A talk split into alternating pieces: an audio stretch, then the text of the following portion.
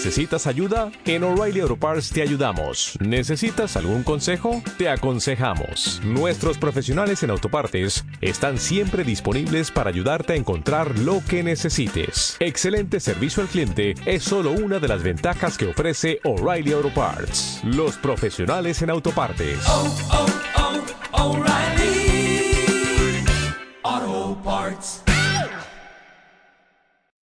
Hola y bienvenidos una semana más a Territorio Madness, el programa que repasa semanalmente lo mejor del baloncesto universitario, como siempre en nuestra casa, Pasión Deportiva Radio. Después de una semana de ausencia, volvemos con una de las semanas más divertidas del año. El carrusel de torneos on conference ha vuelto para alocar el inicio de temporada y dejarnos las primeras conclusiones. Viajaremos a Maui para hablar del candidato a partido del año. Hablaremos de cómo se coronó Kansas y Nueva York o los contrastes que se produjeron en Las Vegas. Por todo ello y mucho más, vamos al lío. Soy Nacho Juan y esto es Territorio Madness.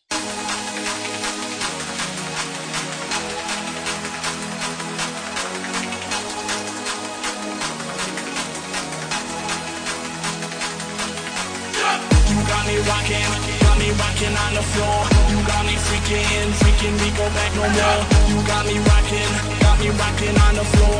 I see you dancing in a way like no one did before.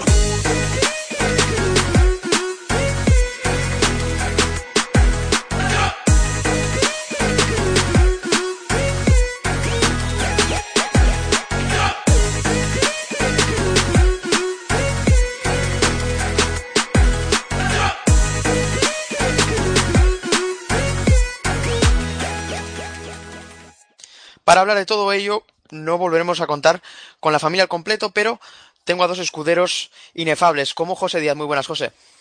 Hola, buenas noches. Nosotros no, no hemos estado ni en Maui, ni en Hawái, ni en las Bahamas, ni en, ni en, ni en Las Vegas, ni en Disney World, pero vamos, era como si hubiéramos estado allí. Vamos a, vamos a contar todo lo que pasó en esta, en esta maravillosa semana.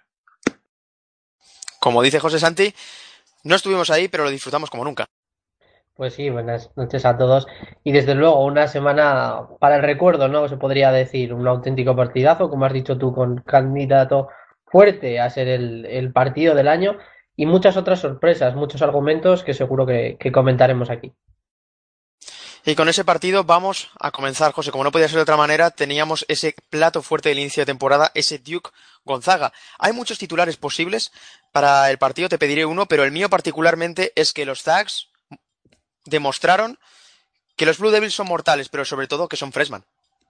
Por supuesto, yo es la, es la primera, la primera conclusión y además es que me encanta que hayas dicho lo de que demostraron que son mortales porque, porque yo es una frase que me, se me viene a la cabeza, esa que le decían a los emperadores romanos de Memento Mori, creo que era, recuerda que eres mortal. Eh, yo pensé en eso durante el partido, creo de hecho que esta derrota a Duke le va a venir muy bien, le va a venir muy bien porque yo hablé creo que la semana pasada de un cierto riesgo de autocomplacencia, de que muchas veces creen que que les vale con anotar y que no necesitan ponerse el mono de trabajo, no les hace falta defender y no les hace falta rebotear y yo creo que, en ese sentido eh, la lección que les dio Gonzaga les va a venir francamente bien. Como tú dices, se nota que son freshman.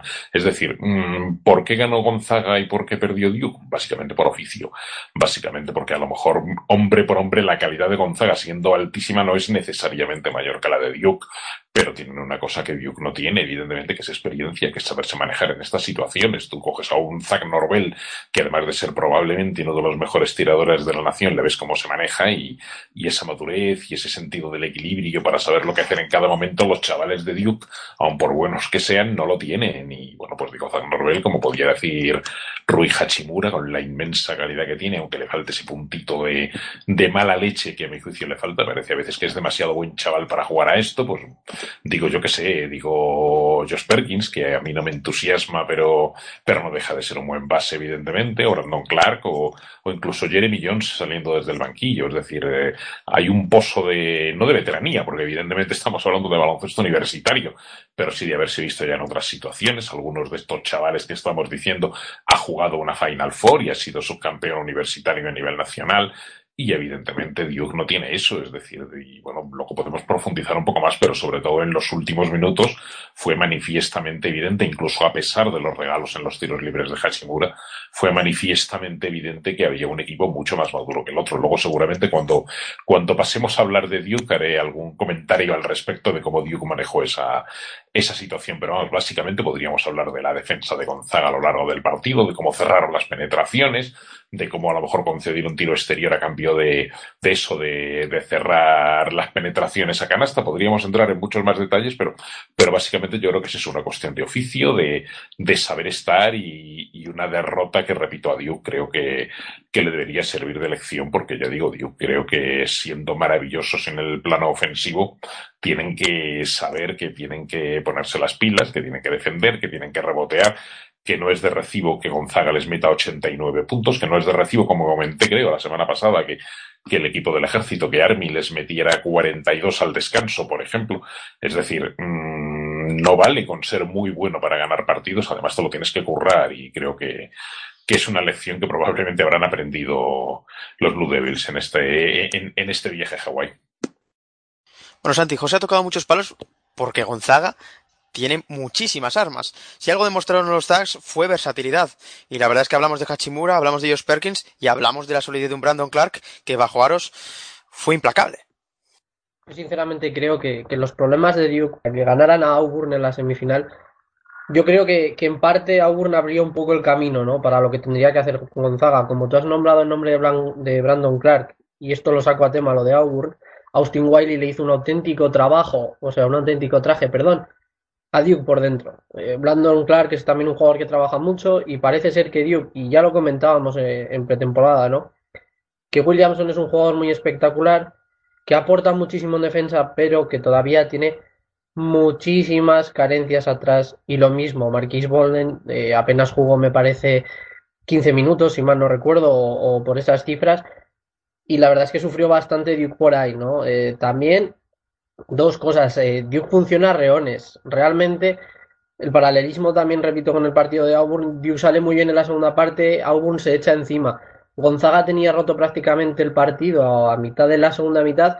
Y de no ser por un, arreón que dio Trey Jones con unas jugadas de, auténtico corazón, ¿no? Más que de, otra cosa, se metió por ahí el, el equipo otra vez en el partido y, y, fue por lo que pudieron plantar cara, porque realmente es un poco injusto, ¿no? Aunque parezca mentira decirlo, pero yo creo que Gonzaga debía haber ganado de manera más holgada, porque demostró muchísimos más argumentos, demostró que con un buen movimiento de balón, sobre todo con cabeza, a Duke muchas veces se, le iba, ¿no? La defensa, ¿no? No sabía plantear una defensa lo suficientemente sólida cuando tenían que defender tres o cuatro pases seguidos. Ahí Josh Perkins lo hizo también muy bien, ya se le notaba, como ha dicho José, la experiencia, ¿no?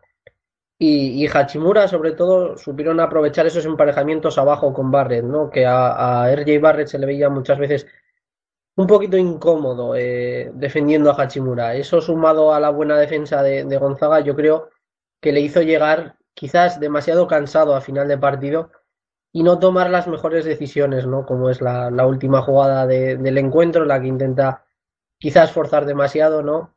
Cuando, cuando podía tener otras opciones. Eh, Gonzaga lo hizo muy bien. Norbel fue una auténtica navaja suiza que, que, le dio un quebradero de cabeza tremendo a los Blue Devils.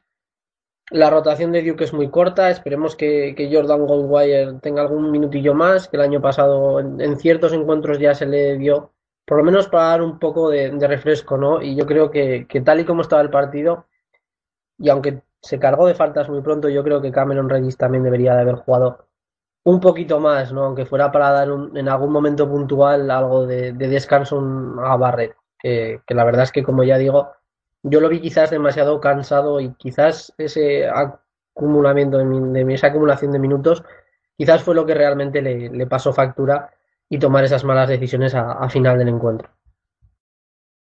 Bueno, José, romperé una lanza a favor de los Blue Devils respecto a su gen competitivo, esa forma de levantarse y enfrentarse a la adversidad, aunque fuera, como dice Santi, eh, por meras individualidades. Se vio que Trey Jones en estos tipos de partidos va a ser más importante de lo que ha sido en los primeros encuentros.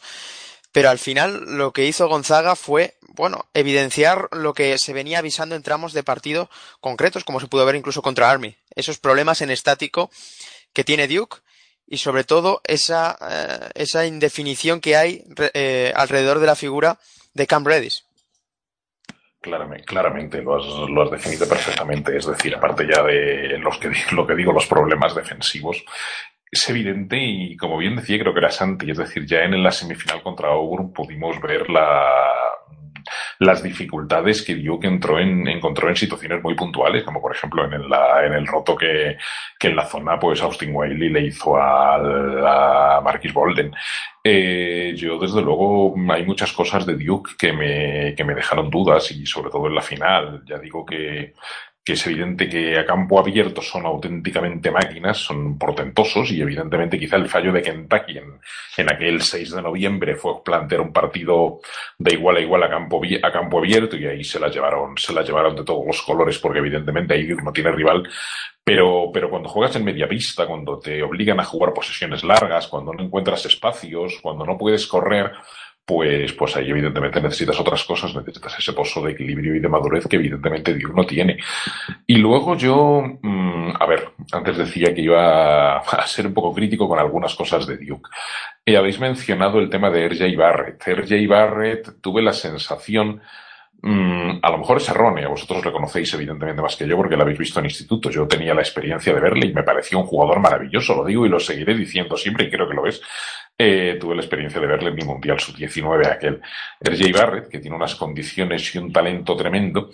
Eh, a veces me pareció durante el partido que tiraba por la, por la calle del medio, por la vía más fácil, que es levantarse en suspensión. Él evidentemente tiene una confianza tremenda en, en su tiro exterior porque tiene un extraordinario tiro exterior. Yo no tengo ninguna duda al respecto. Pero, pero como Gonzaga evidentemente le cerraba las vías de penetración, pues él tampoco las buscaba y llegó un momento en el que para él resultaba mucho más cómodo recibir, levantarse y tirar y a veces, y a veces cuela, pero a veces no cuela, que intentar la penetración o dársela al compañero para que el compañero se la devuelva, intentar otras cosas. O sea, me pareció como que, como que se acomodaba un poquito. Yo tengo la sensación de que a veces va un poco como de sobrado este muchacho y, me dio la sensación como de que se acomodaba y como que no intentaba percutir contra la, contra la defensa de Gonzaga. Y sobre todo quiero poner el énfasis en los últimos minutos y sobre todo en los últimos segundos de, de, eh, de Duke, perdón es decir, no, no termino de entender por qué la cerrazón en que fuera RJ Barrett el que se la tuviera que jugar en esos últimos segundos prácticamente en todas las, las posesiones que tuvo Duke. Es decir, vale, es muy bueno, pero no es el único arma que tiene Duke en ataque. Yo me, me sorprende la infrautilización, sobre todo en estas circunstancias de un tío como Cam Reddish, que a mí particularmente me encanta, me parece que tiene un talento tremendo, pero del que casi nadie habla porque evidentemente está opacado por, por el fenómeno de Barrett y sobre todo por el fenómeno Zion Williamson. Pero, pero yo creo que Ken Reddish de alguna manera se le está infrautilizando y sobre todo en esos últimos minutos tener un tío como Reddish que tiene una muñeca extraordinaria que te abre cualquier defensa. A lo mejor es incluso más tirador que RJ Barrett y también evidentemente sabe penetrar y también es muy buen jugador. Pues yo creo que se podía haber intentado. A mí me pareció eso la, la obcecación de, de Duke, no sé si sería cosa del propio Barrett o si sería cosa de, de Saisevsky, pero la obcecación de Duke en que fuera Barrett en esos últimos, en esos últimos segundos, en esos últimos, en ese último minuto quien se la tuviera que jugar, dilapidando posesiones cuando Gonzaga se la había puesto a huevo de alguna forma porque, porque el bueno de, de Hachimura se emperró en fallar tiros libres y, y les dio opciones hasta la última posesión, pero con todo y con eso tuve una sensación eso de obcecación con RJ Barrett cuando me parece que Duke tiene y, y, debería tener muchas más opciones y para mí el caso de Cam Reddish es evidente que, que se le está un poco, que se le está un poco desperdiciando. Bueno, Santi José ha abierto la veda. Seguramente el gran interrogante que deja Duke después del partido de quién son las riendas en los Blue Devils parece que de RJ Barrett, pero es la sensación de un ataque previsible, de que Gonzaga sabía lo que iba a hacer, de que Hachimura da ese paso adelante y acepta el reto de cambiar en el bloqueo para eh, enfrentarse a él, de que Brandon Clark estaba preparado para ir a la ayuda, de que todo el mundo tenía claro, incluso desde nuestros asientos, que RJ Barrett se la iba a jugar. Cuando no se aprovecha ni el liderazgo o las capacidades quizá de, de Trey Jones para dirigir un ataque en, los últimos segundos, de Zion Williamson para percutir, de Cam Reddish para abrir el campo. La realidad es que en esos últimos minutos finales podemos ver eh, ese gran temor que teníamos a principio de temporada. Además, apoyándome en lo que dice José, ¿no? De, que quizás Barrett en ocasiones da, da, esa sensación de ir demasiado sobrado. Es algo que, que, tú y yo hemos comentado muchas veces cuando lo vimos en el Mundial.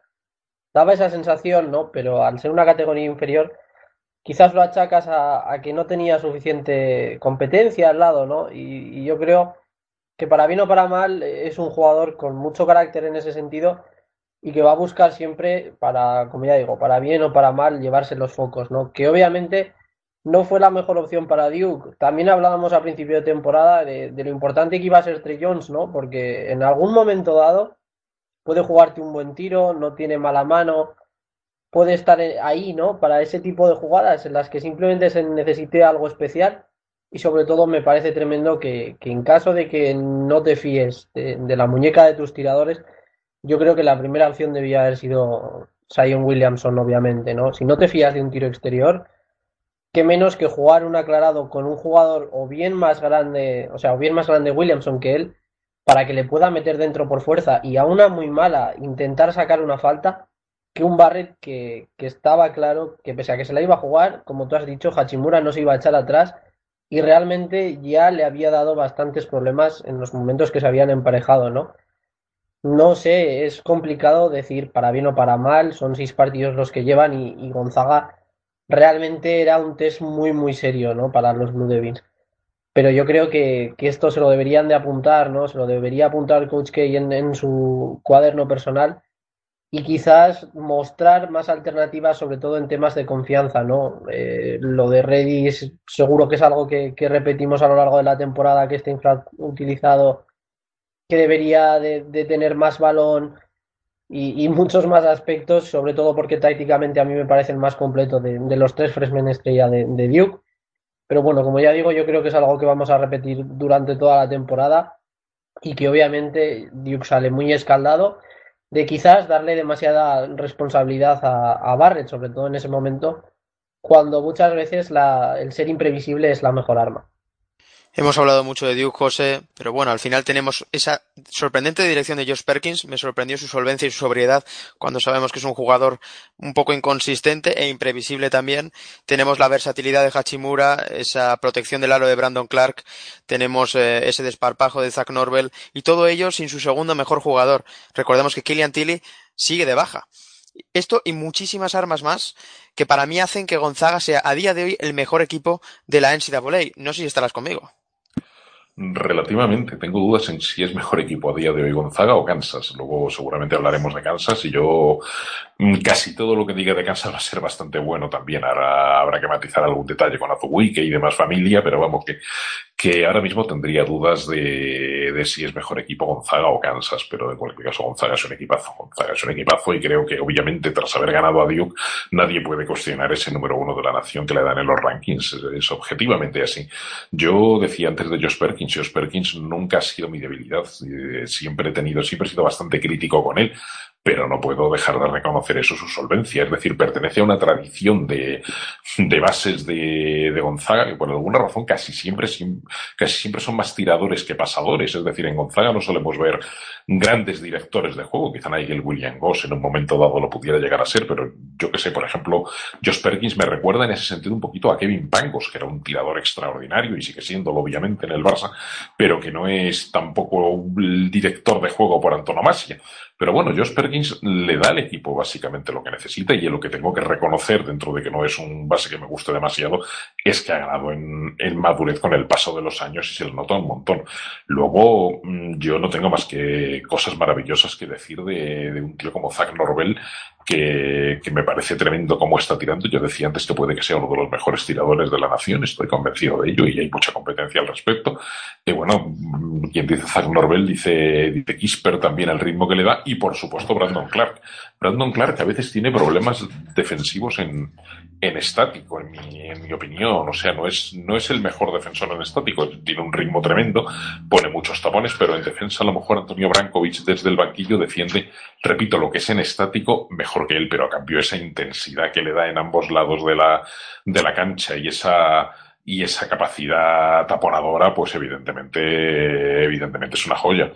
Y luego yo comentaba antes, pues, pues la gente que hay saliendo del banquillo, como el chico este, el, el, transfer, el ex quarterback, Jeremy Jones, que también da muchísimas cosas. A mí me parece que tiene muchísimos recursos y lo que tú decías, todavía no ha venido, todavía no está Gillian Tilly en el momento que esté Kylian Tilly, evidentemente hablaremos de otra cosa. Como tú bien dices, es su segundo mejor jugador, solo por detrás de un Hachimura, que bueno, pues lo he dejado para el final, porque evidentemente es el que, el que se sale de la norma. Hachimura es maravilloso, es un, yo decía antes y sigo diciendo lo que quizá el único defecto que le pueda encontrar a Hachimura y esto parece una tontería, pero, pero es lo que creo, es que es como demasiado buen chaval para jugar a esto. Es decir, tienes siempre la sensación de que le falta, no carácter, porque carácter tiene y lo demostró bien, bien, bien claramente el otro día contra Duke y tantas otras veces, pero le falta pues eso, el puntito de mala leche, como que a veces tiene la sensación de que es demasiado buena persona, que le tienen que, que instigar para que sea más agresivo en cancha y ese tipo de cosas.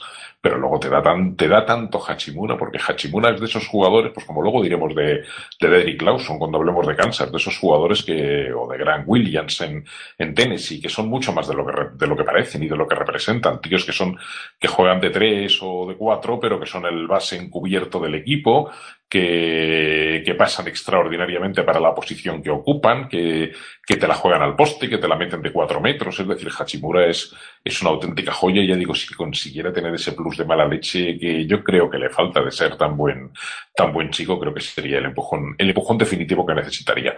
Gonzaga tiene, pues eso, casi de todo y el casi probablemente se lo va a dar Kilian Tilly cuando, cuando venga. Entonces, pues bueno, esto es muy largo y estamos todavía en noviembre, pero, pero ahora mismo resulta difícil encontrar, ya digo, quizá Kansas, que luego hablaremos de él, pero resulta difícil encontrar un equipo con tantos recursos como tienen los, los Tags.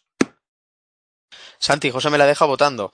Pasamos de Hawái a Nueva York, porque es allí, en el Barclays Center de Brooklyn, donde Kansas se coronó y dejó claro que esa solidez demostrada en los primeros partidos no es ninguna casualidad que ese partidazo ante Michigan State en ese primer eh, encuentro en el Championship Classic no fue una casualidad, que en Dedrick Lawson tienen a uno de los mejores jugadores del país y que tienen armas también para adaptarse a casi cualquier. Y la verdad es que eh, viene a tono totalmente, ¿no? ¿Qué es más completo, si Kansas o, o Gonzaga? Mira, eh, yo viendo el otro día el partido contra Tennessee, es cierto que Udoka Azubuike lo pasó muy mal, pero yo me quedo con el detalle de, de que Kansas hasta prácticamente el final parecía también Tennessee que en un arreón muy fuerte iba a romper el partido y gracias a, a la guerra al Big, que precisamente es un jugador que aparece siempre pero no con una regularidad tremenda, ¿no? Eh, es más bien un segundo o tercer espada, porque levantó el partido con tres o cuatro jugadas y al final forzaron la prórroga y yo creo que ahí fue donde Tennessee ya, ya le llegó la gasolina hasta ahí porque Dedrick Lawson hizo una prórroga tremenda eh, es uno de los mejores jugadores de, la nación, como tú decías, y posiblemente sea el mejor jugador de su conferencia, sin lugar alguna.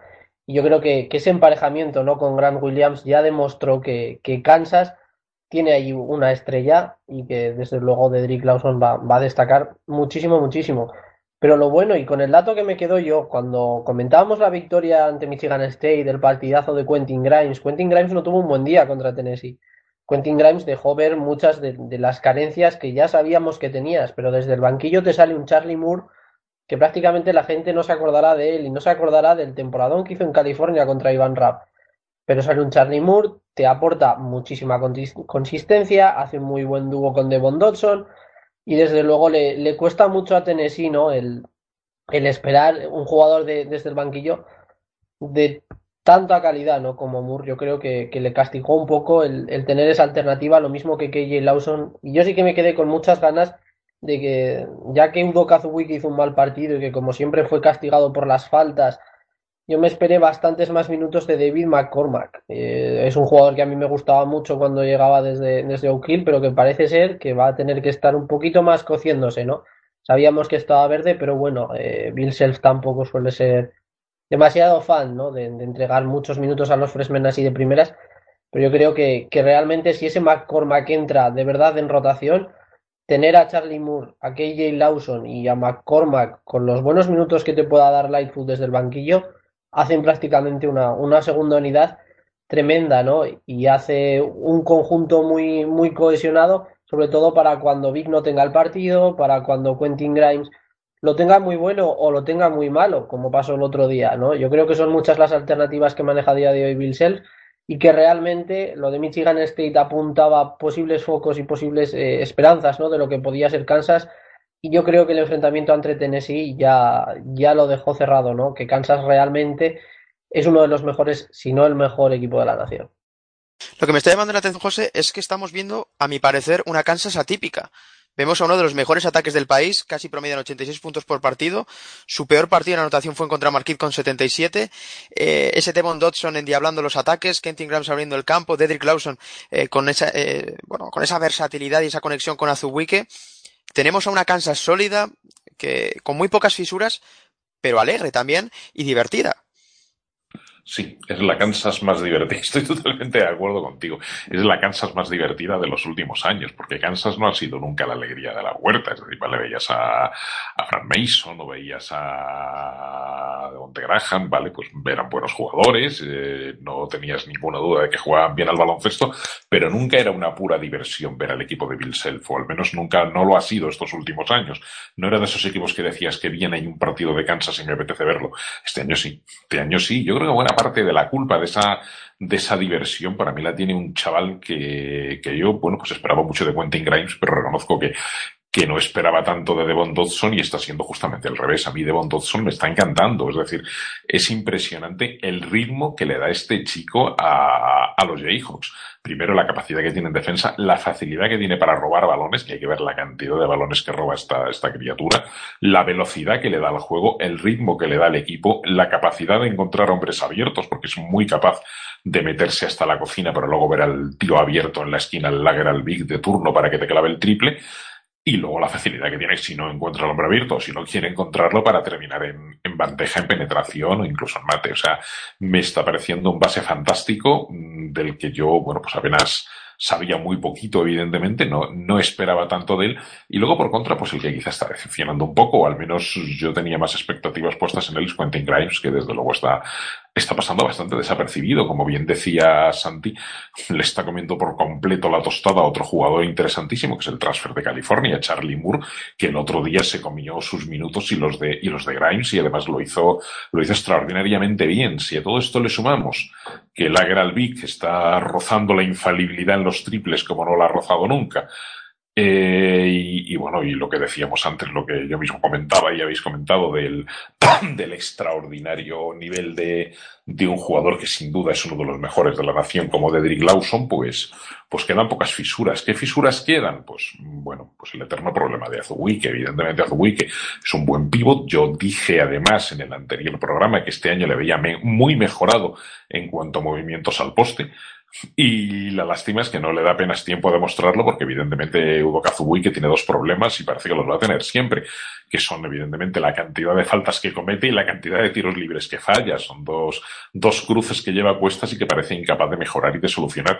Y yo creo que él, bueno, yo creo no, es evidente que él es muy consciente de que tiene esos problemas. Otra cosa es que se acaba de, de saber qué hacer con ellos. A mí me llamó mucho la atención el otro día cuando acabaron de ganar el partido a Tennessee y Kansas era, era una auténtica fiesta, los jugadores la cara de funeral que tenía Udoka Zubuik en el, en el pasamanos cuando saludaba a los jugadores de, de Tennessee y es decir, él no disfrutó para nada de la victoria porque supongo que supo que, que, que la había cagado, iba a decir, es decir, por decirlo de una forma un poco, un poco grosera, pero supongo que fue muy consciente, evidentemente, de que, de que ese problema sigue estando ahí y, y sobre todo de que es un problema que ya no es tanto para su equipo, es un problema para él porque creo que puede mediatizar totalmente un, lo que prometía ser una brillante carrera profesional. A ver qué equipo se atreve a escoger a este chaval que sabes que te va a hacer te va a hacer tres faltas en cinco minutos y cinco faltas o seis si es la NBA en diez o quince minutos y que te mete un 40% de tiros libres. Es un tema muy, muy, muy complicado, evidentemente. No lo sufre tanto Kansas, porque, por ejemplo, el otro día se vio muy claro que fue mucho más dura, porque tiene menor rotación. Eh, fue mucho más dura para, para Tennessee la pérdida de Grant Williams que para, que para Kansas la pérdida de Zubui, que evidentemente es un jugador mucho más importante el uno que el otro porque tiene mucho menos que sustituir. Y Kansas además, Bill Self lo hizo muy bien porque al final el juego interior de Kansas en los últimos minutos sin la prórroga, ya cuando no estaba Zubuike, fueron los hermanos Lawson. Es decir, puso a Dedrick Lawson, le puso al lado a KJ Lawson y, y prescindió evidentemente del iFoot, por ejemplo, y básicamente se fue al juego interior. Es decir, prácticamente se jugó esos minutos con Dodson, Charlie Moore eh, Vic y los dos y los dos Lawson y es evidente que le fue realmente bien abriendo el campo también y, y espaciando y espaciando el tema. Entonces no fue dramático para no fue tan dramático para Kansas como para el propio Zubuike que sabe que, que evidentemente esto le puede, le puede costar caro en, en, su carrera, a lo largo de su carrera profesional. En cuanto a Kansas, pues ya digo, quitando este detalle tampoco tan grave de Azubui, que pues resulta, resulta difícil, o me resulta muy difícil encontrarle fisuras a este equipo. Quizá el detalle de Grimes, que supongo que tendrá, que tendrá muy buenos partidos y que sería un poco, un poco accidental el hecho de que prácticamente desapareciera el otro día de la rotación de los, de los Jayhawks. Mientras Kentin Grimes intenta encontrar regularidad y su sitio en este ataque de los Jayhawks, creo, Santi, que en territorio Mandes merece un espacio el equipazo que demuestra ser a día de hoy Tennessee, porque todo lo bien que hablamos de Kansas es merecido, pero hay que destacar que necesitaron la prórroga para superar a unos Volunteers sólidos, muy físicos, con uno de los mejores jugadores del país como Grant Williams, con un eh, escudero de lujo como Admiral Schofield, con un Jordan Bone que poco a poco parece asentarse en el baloncesto universitario como un base de élite. La realidad es que estos Volunteers, no sé, eh, yo creo que a día de hoy demuestran ser eh, el mejor equipo de la Association Conference. Me, me, lo has quitado de los labios, ¿no? Eh, para mí, a día de hoy, están bastante por encima de Kentucky en cuanto a ser un bloque y un equipo formado. Totalmente no. Yo creo que es de lejos el mejor equipo de, de la Southeastern necesitó Kansas la prórroga y sobre todo necesitó Kansas que Grant Williams al final hizo cinco faltas y no pudo estar en los últimos minutos. Eh, yo creo que eso dice mucho del nivel actual de los Volunteers. Además, yo creo que desde el banquillo tienen piezas interesantes, ¿no? Tienen la Monte Turner, que el otro día no tuvo su, mejor partido. Tienen a, al francés, a, Yves Pons, que, también, la verdad, puede dar minutos de calidad, sobre todo en, los puestos de alero y escolta, para dar algo de descanso a Miral Scofield y bueno, como tú dices, ¿no? Eh, ya no solo tampoco Scofield, Kyle Alexander hizo un buen partido contra Kansas. Yo creo que es un equipo súper completo, un equipo muy, muy duro de roer. Sobre todo, yo creo que eso es lo principal, ¿no? Que quizás mm, también se sabe eh, adaptar a esos partidos en los que tenga que meter puntos porque tiene, tiene Scofield y, tiene Turner del banquillo. Yo creo que el problema fue también que Kansas eh, defendió muy bien el triple y tuvieron muy mal día. Creo que, tiraron, de hecho, bastante. Si no recuerdo mal, fueron cerca de 30 triples lo que tiraron. Y, no con buen acierto, ¿no? Quién sabe, si hubieran tenido un poquito más de acierto, sobre todo Scofield, que, que falló mucho desde la línea de tres, igual les hubieran tumbado, pero vamos, eh, como comenta José, mm, el único quizás que le pueda hacer algo de, de, daño, ¿no? Y de competencia como mejor equipo de la SEC sea Auburn, y yo creo que están un poquito por encima, ¿no? Sobre todo por, por esa figura que es Grant Williams. Eh, obviamente Tennessee es una realidad, está merecido su top 5 en los rankings y, va a ser uno de los equipos que, vaya a dar más guerra a nivel nacional durante toda la temporada. El Nate nos dejó también una de las grandes incógnitas de la temporada, sobre todo en la ACC, como es Louisville. No sé, José, si has tenido tiempo un poco de, de, verlos, de analizarlos. Nos han dejado buenas sensaciones ante equipos mucho más débiles, pero llegaron dos, eh, dos eh, oponentes de primera línea como Tennessee o Marquette y dejaron entrever sus carencias. Está claro que los Cardinals aún no tienen el talento para estar en la parte alta de la ACC, pero ¿cómo estás viendo estos primeros tramos de Chris Mack al, al frente de, de un equipo que ha pasado por tanto y tan complicado? Lo estoy viendo bien porque diría que este año saben a lo que juegan, cosa que bueno, con también sabían a lo que jugaban, pero el año pasado con Padgett sí, sí parecía un equipo muy perdido. Me está recordando mucho lo que, lo poco que he visto de Louisville, porque tampoco ha sido tanto, efectivamente.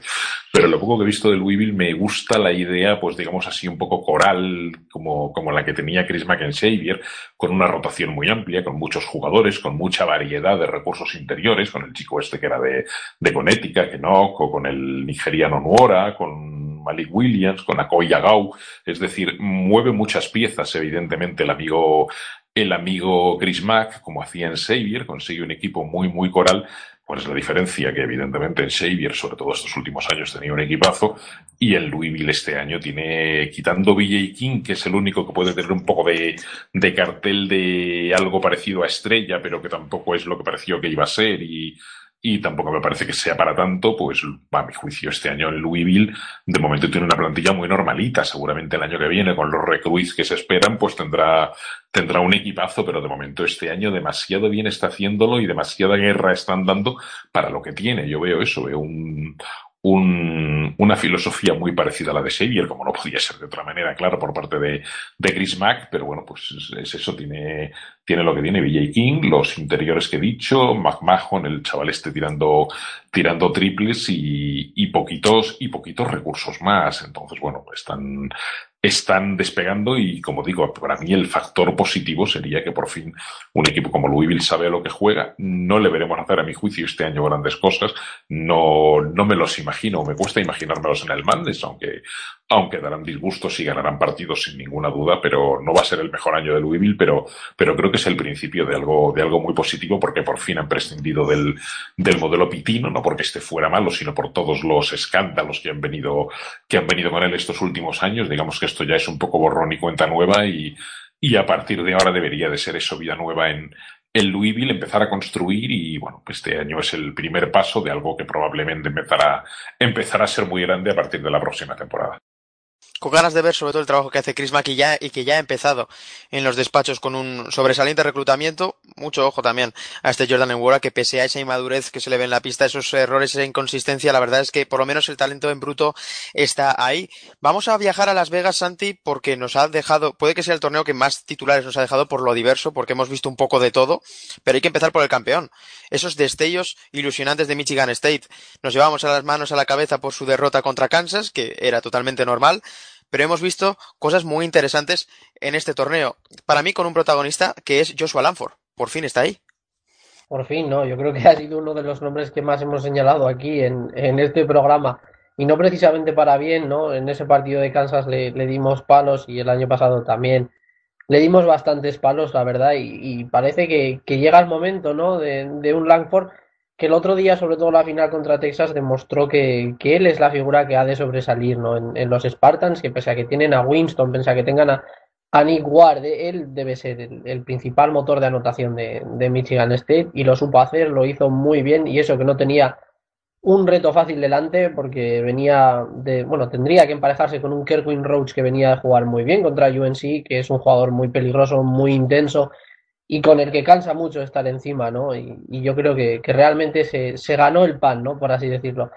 También más cosas a destacar de, de, los Spartans. Nick Ward no tuvo su mejor partido, pero realmente, aunque es complicado, ¿no? Con, con la rotación interior que, que, tiene Texas, pero el trabajo estuvo ahí, como siempre, y la intensidad estuvo ahí. Lo mismo con, con Kenny Goins. Eh, Michigan State al final, este año va a tener que tirar mucho de eso, ¿no? De, tener mucho carácter, de trabajar mucho los dos interiores y de que ojalá Langford pueda encontrar esa versatilidad y esa consistencia en ataque, ¿no? Ya sea con, con, el tiro de tres, con las penetraciones, con el tiro de media distancia, que lo tiene muy bueno, porque es, realmente es el único y el máximo ejecutor que tiene Michigan State puramente, ¿no? Porque Cassius Winston deja muy buenos momentos, deja muy buenas jugadas y tiene una inteligencia en pista, pero el otro día le vimos quizás un poco superado por la defensa de Texas y, cometió más pérdidas de, las que son habituales.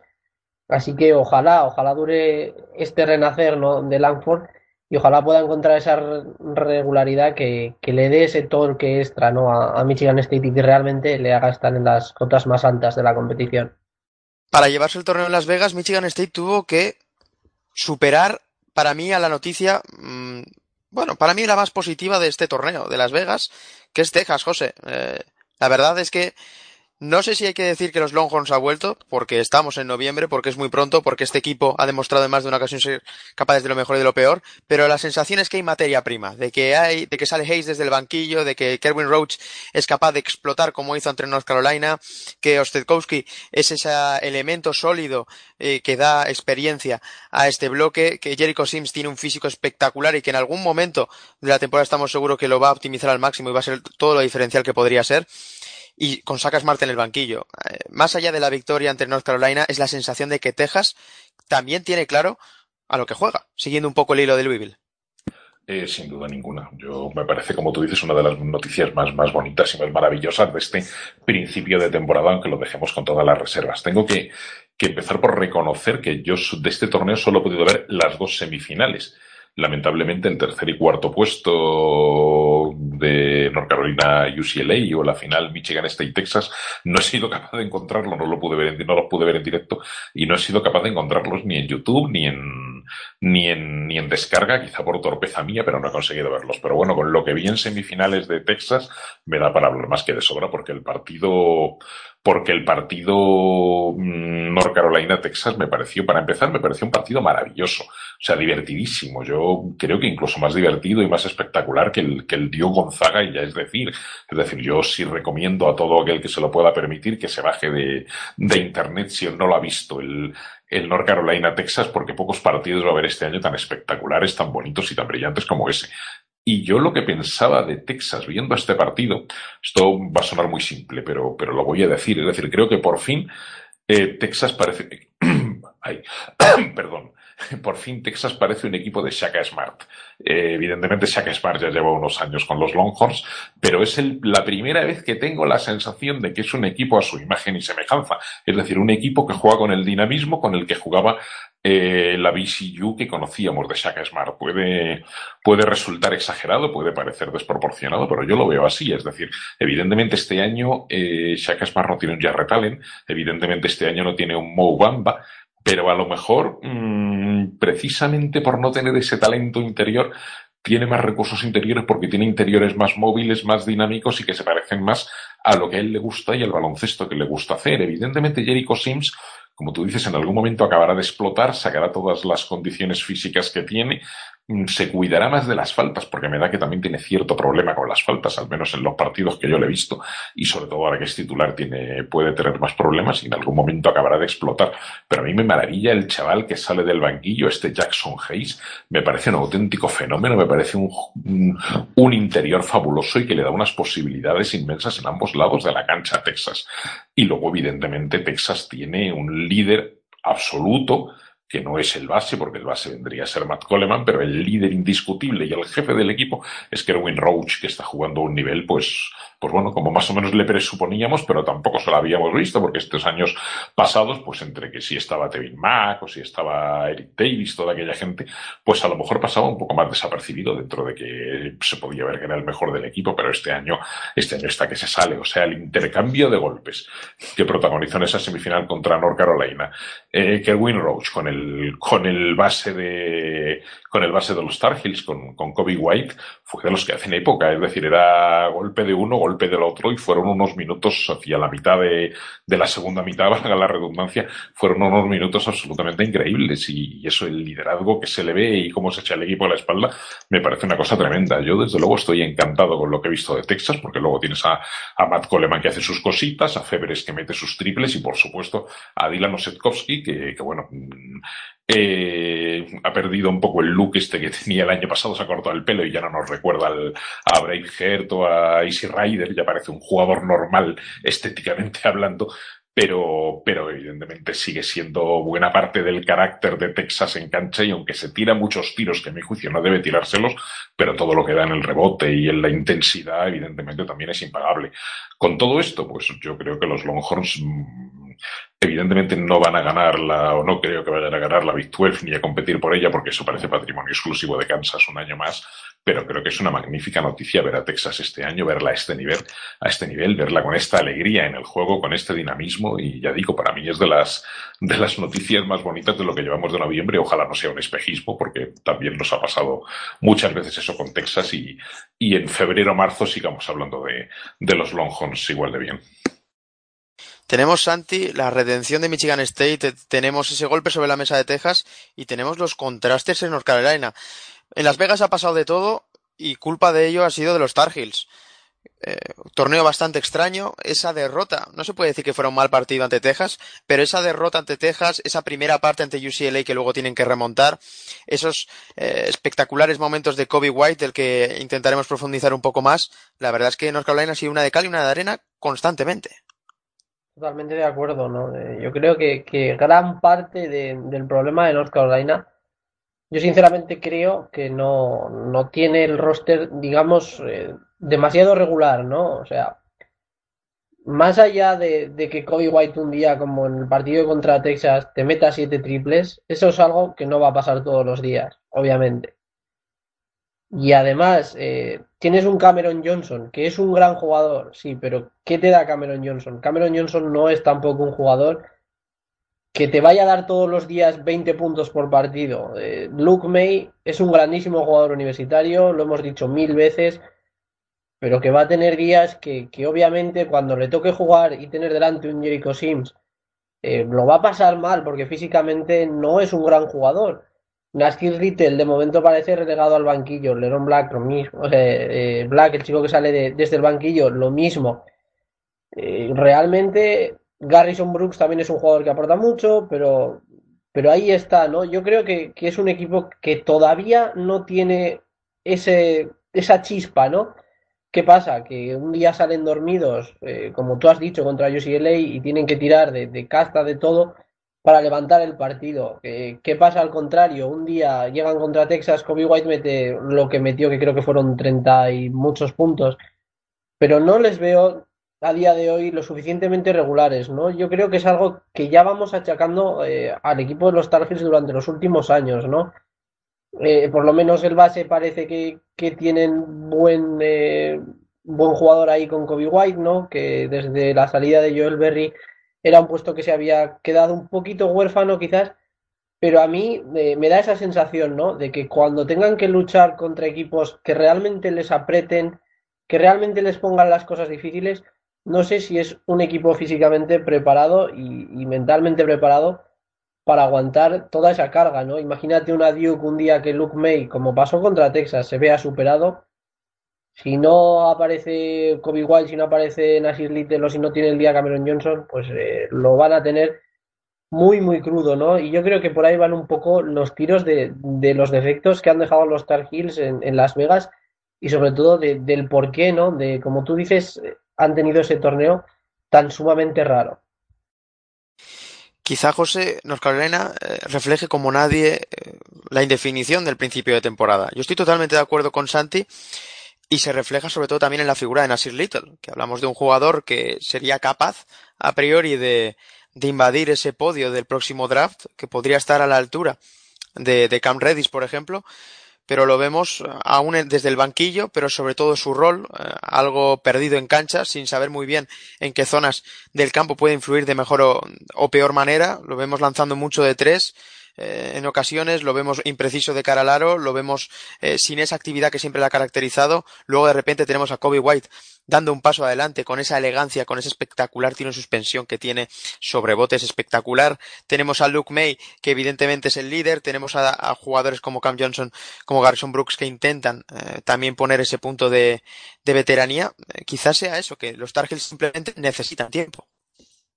Eh, sí, completamente de acuerdo, completamente de acuerdo con lo que comentas de que necesitan tiempo y completamente de acuerdo con Santi también. Yo, dentro del partido, como digo, el partido contra Texas fue maravilloso y el de UCLA no lo vi, pero sé que efectivamente fueron mal en la primera parte y remontaron en la, en la segunda, pero dentro de eso está claro que necesitan tiempo porque hay, hay cosas como un equipo a medio hacer, es decir, es la sensación que da por partes. El caso de Nasir Little, reconozco que me sorprende un poco porque, bueno, es casi de los, de los, de los freshman de los que yo más esperaba, porque bueno, pues yo, mis conocimientos de, de baloncesto escolar no, no dan para tanto, porque no me da tiempo a tanto, pero sí que vi el McDonald, vi el, el Jordan Brand Classic este y el, el Nike y los tres partidos típicos, y al menos en dos de ellos, recuerdo a esta criatura, Nasir Little, jugando a un nivel extraordinario y me tiró a la piscina, creo que incluso fue nombrado jugador del partido, al menos en uno de ellos, cuando no en,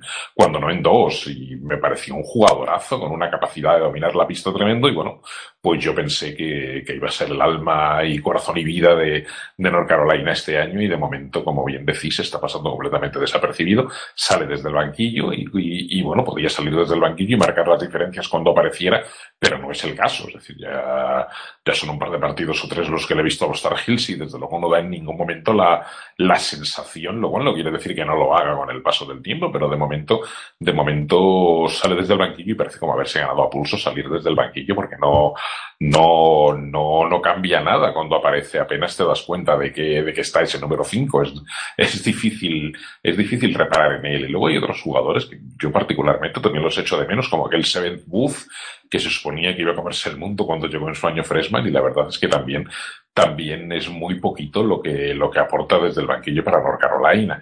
Y bueno, pues eso, que el equipo está medio construir, se nota, pues eso. Luego hay jugadores que, que tampoco, que tampoco son, hacen su trabajo, pero tampoco marcan la diferencia. Es decir, Williams, pues mete sus tiritos, pero no marca la diferencia. Eh, Garrison Brooks hace su trabajo interior y lo hace francamente bien, pero, pero, pero tampoco, pero tampoco es un jugador que marque la diferencia. Realmente, si te pones a mirar quién marca la diferencia en North Carolina, eh, bueno, pues es Luke May, por supuesto, dentro de que, mm, como creo que ha dicho Santi, Luke May es lo que es, es decir, Luke May es un chaval que fue walk-on, que luego, que luego evidentemente se ha ganado un puesto de referencia en el baloncesto universitario, que es una maravilla que haya vuelto a North Carolina, pero que evidentemente tiene limitaciones físicas para jugar ahí en ese puesto de, de cuatro evidentes y que y que un día te puede meter, hacer el 20-10 o meterte 30 puntos y cogerte 15 rebotes, pero que, pero que tampoco es un jugador del que puedes esperar eso todos los partidos, porque evidentemente es lo que es y no es un portento físico y tiene sus limitaciones. Y luego, por supuesto, el tema de Kobe White, que es lo que efectivamente está salvando a North Carolina. Yo reconozco, pues aquí se me pasa un poco como en Kansas con Quentin Grimes y, y Devon Thompson, es decir, es un poco parecido. Es decir, Nasir Little sería el Quentin Grimes de aquí, un tipo del que yo esperaba muchísimo y que hasta ahora, pues, pues como comentaba antes, está un poco está un poco desaparecido en combate. Y lo de Kobe White, pues no sé si es capaz de estar todo el año este nivel, pues apostaríamos por el para jugador del año. Me resulta difícil de creer que sea todo tan maravilloso como pareció el día de Texas. Bueno, ya me había gustado en algún partido anterior, pero lo de Texas pareció casi sobrenatural, como decís, los siete triples, la capacidad de levantarse en carrera y, y clavar el tiro, o sea, me pareció alucinante. Y luego, además, como digo, es rapidísimo en penetración, ve muy bien a los compañeros, me parece, me parece un jugador de un dinamismo tremendo y lo que me cuesta trabajo creer es eso, que, que sea capaz de mantener este nivel durante todo el año y además creo que sería preocupante que mantuviera este nivel durante todo el año porque probablemente estaría tapando a su vez carencias de, de los compañeros. Yo creo que, que, North Carolina será mejor como equipo. Probablemente Kobe White no va a estar ni mucho menos en todos los partidos a este nivel. North Carolina está, irá mejorando como equipo, pero de todas formas creo que, creo que su plantilla en líneas generales está un paso por detrás o dos de, pues de la Gonzaga, la Kansas y por supuesto Duke. Es decir, creo que que, que veo difícil, para un buen año, se meterán en el Madness, pero, pero veo difícil que lleguen más allá y no creo que sea el mejor equipo de North Carolina, dentro de que, como digo, eh, Kobe White está a un nivel excelso y cabría esperar que Nasir Little se parezca al Nasir Little que esperábamos y si fuera capaz de parecerse a ese Nasir Little que esperábamos y, y diera un salto de calidad y se metiera en el quinteto titular y, y, empezara a ser lo que, lo que esperábamos que fuera, pues probablemente hablaríamos de otros Tar Heels, pero, pero de momento, como digo, un paso o dos o tres por detrás de, de los mejores equipos de la nación. Pues mucha atención a estos Tar Heels porque seguro que van a ser de los protagonistas en la temporada universitaria aquí en Territorio Mandes en Pasión Deportiva Radio. Y lo decimos porque los primeros partidos parecían simplemente para arrancar. Tenían un partido trampa en Wofford como inicio, luego contra Elon, Stanford, Tennessee Tech, si no me equivoco, San Francisco, Pensilvania, luego meterse en este jardín que ha sido Las Vegas, que ha sido una buena toma de contacto para ver realmente dónde están estos Tar Heels, pero ojo a lo que queda de torneo de, de calendario non-conference para los de Chapel. Tienen a Michigan en el próximo partido, tienen a Gonzaga y tienen a Duke, digo a, y a Kentucky, perdón, eh, próximamente. Eh, evidentemente ya entrados en, en diciembre eh, se meterán en estos jardines de los Zags y de los Wildcats, pero hay que tenerlo en cuenta de cara a examinar cómo están estos Tar Heels, cómo se van desarrollando y cómo se va resolviendo esa incógnita de Nasir Little, que empieza a estar un poco a la altura de la de Javon Kinnerly en Villanova, del que hablaremos seguramente en próximos episodios. Quien no deja dudas, Santi, quien queda claro a lo que juega, eh, su candidatura, que están dispuestos a, alejarse de los fantasmas de ese upset tremebundo del pasado March Madness es Virginia. Eh, lección de superioridad en las Bahamas en un Battle for Atlantis que no presentó el cartel de otros años pero que sirvió de para darnos cuenta de que Virginia una vez más va a estar ahí y sobre todo un protagonista en, en particular así como antes te hablaba de Joshua Lanford eh, ahora te ahora sobre todo quiero introducirte sobre DeAndre Hunter sí pero yo sinceramente pienso que, que lo de DeAndre Hunter era una crónica de, algo que tenía que pasar, ¿no? Yo creo que todos nos lo esperábamos. Eh, ya sabíamos que, tenía ese talento para anotar, ya sabíamos que era un, gran jugador. Obviamente, eh, ya te digo, yo, yo creo que era un poco esperado, ¿no? Que, obviamente Virginia sabe a lo que juega. Eh, Virginia, yo creo que, que pese al momento puntual de la eliminación del año pasado, es uno de los equipos más completos y sigue siendo uno de los equipos más completos de la nación. El paso adelante de Hunter, sumado al buen hacer de siempre de, de Kyle Guy, Luego el trabajo defensivo de, de Jack Sol, también por ahí, eh, prácticamente les hace ser uno de los equipos más completos y no sé si a la altura de, Kansas y Gonzaga, pero vamos, poco, poco, poco se llevarán. Sobre todo yo tenía mucha esperanza y aunque de momento se está quedando también un poquito en el ostracismo de Braxton Key que llegaba desde Alabama, pero bueno, eh, se ha demostrado, ¿no? Que, que Virginia realmente cuando se tiene que bajar al barro, cuando tiene que defender, tiene un equipazo para ello. Y eso que, Wisconsin en la final vio que, quizás cuando tienen que enfrentarse a un hombre grande de verdad como Ethan Hub, pues les hizo bastante pupa, pero aún así, ¿no? Eh, Virginia secó prácticamente a todo el resto del equipo, les dejó en 46 puntos y realmente puso una premisa muy clara sobre la mesa, ¿no? Todo el mundo a defender y si alguien ha de anotar, pues que anote solo de Tanjab, ¿no? Y, que el resto del equipo pues esté totalmente seco y fue lo que logró. Luego, como ya, ya decía, tienes en ataque un de Andre Hunter que estuvo excelso, tienes un Tyron que también mete bastantes puntos, tienes un Kyle Guy que cuando tiene el día te revienta el partido y obviamente no fue eh, el mejor cartel, creo que quiero recordar que la otra semifinal fue, fue contra Dayton, si mal no, no recuerdo, o el partido anterior que jugaron fue contra Dayton. Y Dayton y Wisconsin quizás no sean las mayores pruebas que puedan tener, tampoco han tenido de momento ningún partido muy muy duro, pero es que todavía eh, con chuleta en mano ningún equipo de, toda la nación les ha metido 60 puntos siquiera. O sea, Virginia sigue siendo el mismo bloque, Virginia es un año más eh, experimentado que el año pasado y yo creo que, poco a poco los fantasmas se irán borrando y que es un equipo mucho más fuerte mentalmente que el que cayó el, año pasado en el Match Pequeño susto ante Dayton que supieron superar con creces, partido muy serio ante Wisconsin, pero bueno, José, yo sigo en las mismas. Eh, es meter esa cuña casi publicitaria de todos los años y hablar de DeAndre Hunter como ese ejemplo de, de, jugador que con cabeza, pese a los cantos de sirena de la NBA, que podría haber sido primera ronda el año pasado, decide quedarse y ya no el ciclo universitario que cada vez es más complicado, sino ese año sophomore que marca la diferencia. Yo es que voy a ser muy, muy claro. Yo no sé si lo insinué el año pasado en marzo, pero si no lo insinué, lo insinúo ahora.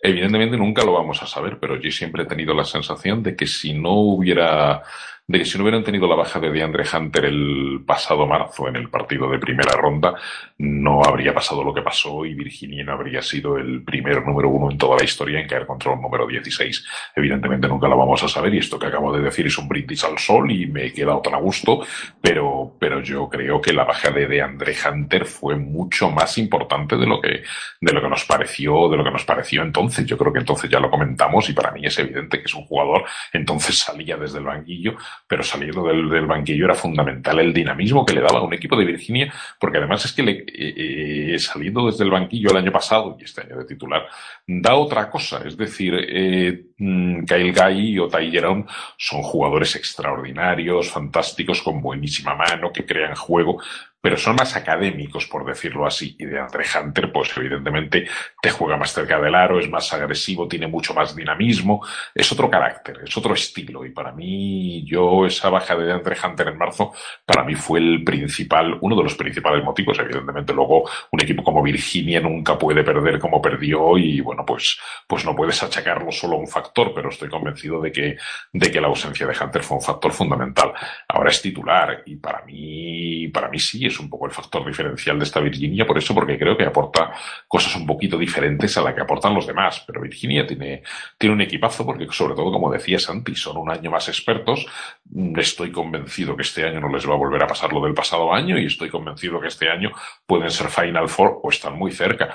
Y evidentemente sigo pensando que es el equipo por encima, por supuesto, de North Carolina, el equipo que debería disputarle a Duke dentro de que Duke siempre va a ser el favorito, pero el que debería disputarle a Duke el trono de la, de la ACC, porque además es un equipo que tiene una gran continuidad. Es decir, eh, de, Andre Hunter ya he hablado, pero Ty Jerome y, sobre todo Kyle Guy son dos fueras de serie auténticos. Luego ha llegado el único que es nuevo, por decirlo así, del quinteto, que es el ex de Alabama, Braxton Key, que yo creo que que, les va a dar muy buenas cosas y mucho trabajo defensivo, que es algo que con la baja de, del chico este Hall, si no recuerdo mal, se llamaba, no sé si el nombre de pila me sale Donta Hall, pero creo que no era Donta, pero este, este Hall que tenían el año pasado, que a mí me parecía una pieza fundamental para, para Virginia, y si es un chico que van a echar de menos, pero creo que Braxton Key les puede dar ese plus de, ese plus de intensidad. Y luego, pues bueno, la incógnita del neozelandés Salt en el, en el puesto, en el puesto de center, que evidentemente no es gran cosa, pero hace su trabajo. Y el amigo Diakite, como siempre, aportando cosas desde el banquillo. No es una rotación muy larga, pero Virginia se mueve muy bien con este tipo de, de rotaciones, porque además, eh, como siempre, hacen posesiones largas, un baloncesto que, que nunca es la alegría de la huerta, que nunca es especialmente, que nunca es especialmente divertido de ver para el, para el, para el aficionado no tan aficionado al baloncesto universitario. No, es no, es una fiesta, no son una fiesta los partidos de Virginia, y menos aún si juegan contra, contra Wisconsin, evidentemente pero, pero es la, la eficacia y la, y la categoría que muestra para mí está fuera de toda duda. Y ya digo, creo que, creo que este año dudo mucho que les vuelva a pasar lo del pasado año y creo que van a hacer una, una extraordinaria temporada y de momento pues ahí están defendiendo como siempre. Casi nadie les hace más de 60, casi nadie o muy pocos les hacen más de 50 y, y bueno, pues, pues a ver quién, a ver quién puede discutir a un equipo como, como Virginia. Habrá que esperar a que llegue ese, ese Duke Virginia o ese Virginia Duke en la ACC para, para ver ese contraste de estilos y ver, y ver quién se lleva el gato al agua, pero de momento, de momento tienen pintaza estos, estos caballos. Para terminar, Santi, quiero poner un poco en valor ese arranque quizá inesperado de Wisconsin. Más que nunca, sin hacer ruido, se contaba muy poco con ellos eh, en la previa de la temporada, más allá de la figura de Ethan Happy de su último año. No sé si están entre los 25 mejores eh, equipos del país, tal y como dice el ranking, pero lo cierto es que en un calendario non-conference eh, bastante interesante, ante equipos como Xavier, Stanford, Oklahoma, el caso de, de Virginia, pronto tienen un duelo interesante contra North Carolina State, contra Iowa, incluso contra los sorprendentes Hawkeyes. La sensación es que estos Badgers quizá no aspiren a, la Big Ten, pero al título de la Big Ten, pero con lo abierta que está la conferencia, cualquier cosa. Exacto, y sobre todo cuando tienes un jugador como, como Ethan Hub, ¿no? Eh, realmente no tiene un dominador fijo, puede, dar un susto a más de un buen equipo, Wisconsin. Eh, más allá del último año de Ethan a mí hay un jugador que, me está gustando, que si, si, no pronuncio mal el nombre, creo que es Dimitri Trice, que está siendo la segunda espada de, los Badgers y que el otro día tuvo un mal día contra Virginia, pero hasta entonces estaba siendo prácticamente letal, sobre todo desde el tiro de tres, ¿no? Luego tiene jugadores que sabes que van a aportar, como puede ser eh, Khalil Liverson, Brad Davidson, Davidson también lo está haciendo bien, el Reuvers igual. Eh, yo creo que más que nada es un equipo duro, ¿no? Porque sabes que tienes un puntal como, como Ethan Hub ahí en el centro de la zona que te va a hacer posiblemente 25-10 todas las noches con, con muy pocas excepciones y si luego encuentran en Trice realmente una regularidad más allá de, lo que ha demostrado en estos primeros partidos, yo creo que puede ser un, equipo, quizás no para estar en, los principales focos, pero sí que, que darle un, susto y un día eh, bueno poder ganar a una Michigan o poder ganar a, Michigan State o, a Purdue, por ejemplo, que son los, tres equipos así más punteros de, la Big Ten. Hoy creo recordar que es cuando juegan contra, contra el Wolfpack, que también es un equipo que, sorprende muchísimo. Y veremos a ver ya cuando se enfrenten contra, contra Iowa dónde están realmente, ¿no? Pero ya te digo, yo creo que es un equipo muy incómodo de jugar en contra y, que es capaz de, de, en un buen día tumbar a cualquiera y de, ¿por qué no?, dar mucho ruido una vez el calendario de la conferencia empiece. Nos vamos a dejar muchas cosas en el tintero, como también ese Advocate Invitational con, con Vilanova redimiéndose más o menos, tendremos en un futuro de ellos, tener con esas dudas que deja Luciana State por medio, esas buenas sensaciones que deja una Florida State que se sigue sin hablar de ella, pero que va a hacer muchísimo ruido en la ICC. Pero lo cierto, José, es que qué inicio de temporada. Muchísimas gracias por estar con nosotros y a seguir disfrutando, porque esto no para. Pues como siempre, un placer estar aquí con vosotros porque efectivamente esto no para, hay muchísimo que contar, nos hemos dejado muchas cosas en el tintero que ya, que irán saliendo a lo largo de la temporada y bueno, pues esta misma noche, para quien pueda trasnochar, pues esto lo estamos grabando un martes y esta misma noche hay, hay partidazos, el Duke Indiana, el de Michigan State, eh, mañana el, el de, el de North Carolina, lo diré, contra quien juega North Carolina, contra Michigan eh, de la, de la, del, del ACC Big Ten y bueno, pues, pues evidentemente esto no para. La semana que viene empieza, como decís, la temporada regular ya de la, de la Big Ten. Hay derbis, hay partidos maravillosos y bueno, pues, pues aquí seguiremos contándolo porque desde luego es una, es una maravilla. Venga, un saludo a todos. Sin olvidarnos de ese Nevada, Nevada Loyola Chicago, esa, esa reedición de ese fantástico partido Match Madness que nos dejó el año pasado la locura universitaria, que disfrutaremos y seguiremos disfrutando. Santi Bautista, muchas gracias por estar con nosotros y hasta la próxima. Como siempre, el placer es mío el poder dedicar este ratito de, de los martes por la noche para poder hablar y analizar el baloncesto universitario que tanto nos gusta. Así que con ganas ¿no? de ver ese ICC Big Ten Challenge que pinta muy bien y sobre todo de poder contároslo la semana que viene. Y como esto no para y sabemos lo que se avecina, volveremos a estar la semana que viene al pie del cañón. Soy Nacho Juan y ha sido un placer acompañarles para seguir disfrutando de lo mejor de esta bendita locura universitaria. Hasta la próxima.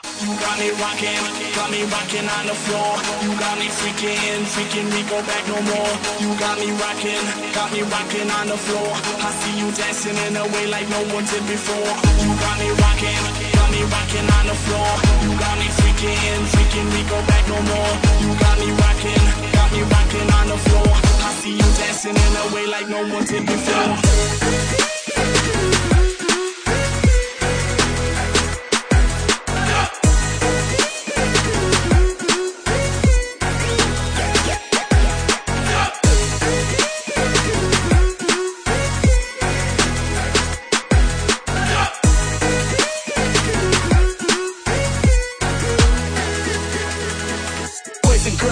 Alright. We wanna freak out, have a good time. Ladies, come on, raise your hands. Show me where are all my fans. Come into the club, I wanna spray champagne. Come on, let's warm up. Can you hear the beat drop? DJ, put the bass up.